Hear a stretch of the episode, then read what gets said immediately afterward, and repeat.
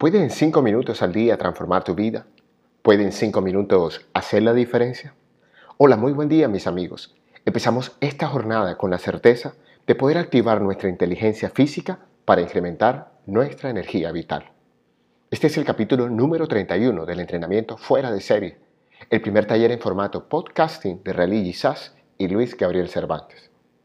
La primera de las cuatro inteligencias que vamos a estudiar es la inteligencia física. Para aprender a vivir bien, requerimos desarrollar esta inteligencia de forma excepcional. Como es costumbre, vamos a empezar estudiando la palabra física para luego meditar acerca de su alcance. Este término viene del latín y originalmente designaba lo que hoy llamamos ciencias naturales.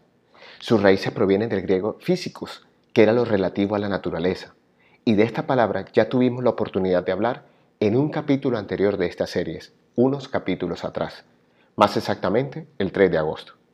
Esta palabra evolucionó hasta la filosofía, que no era más que la intención de explicar el mundo desde los principios que regían el universo, tal como lo hicieran tales de Mileto, Anaximandro, Anaxímenes y un largo etcétera.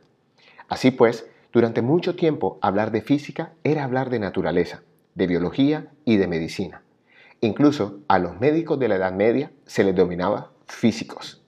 Y solo hasta el siglo XVIII este término empezó a designar la rama de la ciencia tal como la conocemos hoy, aquella que se encarga de estudiar las propiedades de la materia y de la energía y establecer las leyes que explican los fenómenos naturales, excluyendo los que modifican la estructura molecular de los cuerpos, campo que es propio de la química. Pero hay una excepción de este término que es muy importante para la meditación de hoy y dice así, físico es el aspecto exterior que muestra una persona. De ahí la expresión estado físico. Ya decíamos ayer que inteligencia es la capacidad que nos permite tomar decisiones de la mejor manera posible. Entonces, inteligencia física es la posibilidad que tenemos de cuidar nuestro cuerpo para vivir de la mejor manera posible. Una de las medidas más importantes de esta inteligencia es nuestra salud biológica y también manifestamos que la primera obligación de un ser humano fuera de serie es honrar su cuerpo. Ahora sí tenemos los conceptos necesarios para desarrollar la tarea de hoy. En el primer episodio de esta serie les dije que íbamos a usar la expresión seguir las señales como un pilar fundamental de este entrenamiento. Pues bien, aprender a seguir las señales de tu cuerpo es el primer desafío de la sabiduría. Friedrich Nietzsche tenía una frase súper poderosa. Hay más sabiduría en tu cuerpo que en tu filosofía más profunda. Nuestra inteligencia biológica y física es la capacidad que tenemos los seres humanos de adaptarnos al ambiente natural en el cual vivimos de la mejor manera posible. Para ello es necesario que activemos una conversación directa, sincera y honesta con nuestro cuerpo, entender sus señales de alerta y nutrirnos de la mejor manera posible. La primera parte de esta inteligencia incluye el PQ, cociente físico por sus siglas en inglés, ¿Qué es la forma de esta inteligencia que se da sin tener mayor conciencia de los procesos que mantienen nuestra salud y la vida en general. Esta inteligencia se encarga de fenómenos como la respiración, la circulación, previene las infecciones del cuerpo y un largo etcétera.